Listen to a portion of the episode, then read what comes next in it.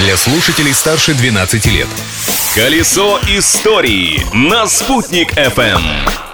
Большой солнечный привет! Сегодня 12 февраля, и я, Юлия Санбердина, готова рассказать об истории этого дня. Этим мы займемся в ближайшие пару минут. Праздник дня! Все, год белого металлического быка официально вступил в свои права. Сегодня отмечается Новый год по лунному календарю или китайский Новый год Цюньцзе. В Поднебесной это самый длинный и самый важный праздник года. Его отмечают 15 дней, даже больше, чем Новый год в России. По традиции, в первые три дня после Нового года нельзя делать уборку или мыть голову, потому что это может смыть удачу. Также в новогодние праздники китайцы стараются не брать и не давать деньги в долг. А вот ходить в гости к родным и друзьям – это наоборот добрая примета. Хотя, учитывая пандемию, возможно, уже и нет. Личность дня. От праздников общих к личным. Хотя этот день объединяет многих жителей республики. 12 февраля 1932 года в селе Аркаул Салаватского района родился народный поэт Башкортостана Рами Гарипов. Единство наше враг сломить не в силе. Перед царями в самый трудный, горький час. Мы головы покорно не склонили. Кто голову склонить заставит нас сейчас.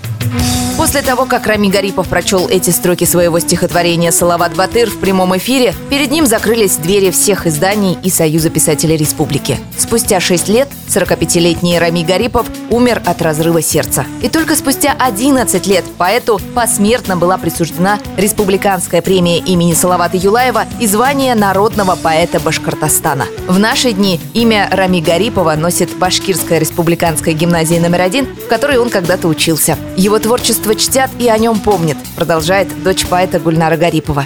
Для меня, как для дочери, конечно, это потрясающе, что моего отца чтят, любят, ценят его творчество, и особенно молодежь, которая знает стихи отца наизусть.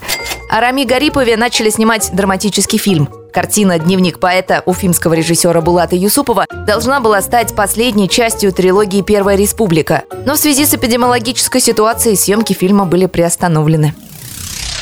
Еще один именинник этого дня. 12 февраля 1908 года родился башкирский писатель, участник Великой Отечественной войны Иван Сотников. «Днепр могучий», «Свет всему свету», «Оружие чести» и множество других книг написал Сотников о войне, потому что видел ее своими глазами, вспоминает внучка Ивана Владимировича Мариана Тимофеева.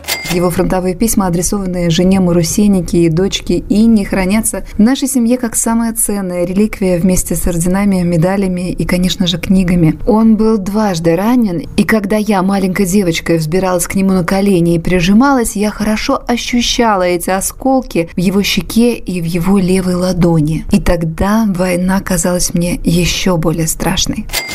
За боевые заслуги Сотникова наградили множеством орденов и даже несколькими польскими и чехословацкими медалями. События дня.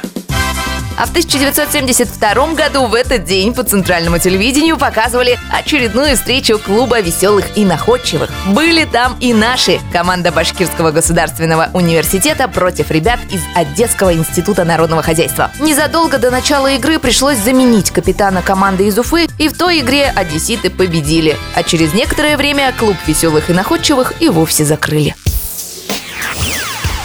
Кажется, пора закрывать и эту программу. Не пугайтесь, речь идет только об этом выпуске. Завтра продолжим разбираться в истории дня. Ведь прошлым нельзя жить, но помнить его необходимо. Колесо истории на «Спутник FM.